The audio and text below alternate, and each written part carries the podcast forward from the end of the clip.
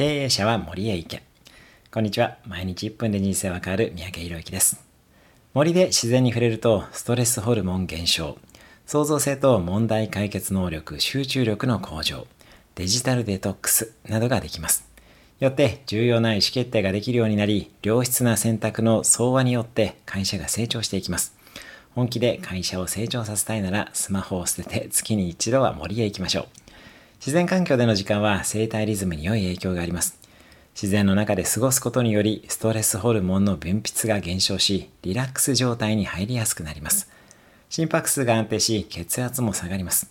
さらに、自然の静けさは脳の活性化に貢献し、創造性も高めてくれます。森林浴によって前頭前野が活性化することも分かっています。自然環境におけるデジタルデトックス効果も大切ですね。スマホやデジタルデバイスの使用が制限された状況では脳の報酬系がリセットされ情報型から解放されます。洞察力が高まり問題解決の能力も向上します。脳が非言語的な情報を処理して創造性を引き出すのに役立ちます。定期的な森林浴やデジタルデトックスを組み込むことでクリエイティブな問題解決や意思決定の能力を向上させましょう。時間を賢く使い自然の力を生かしていきましょう。それではまた、毎日1分で人生が変わる三宅宏之でした。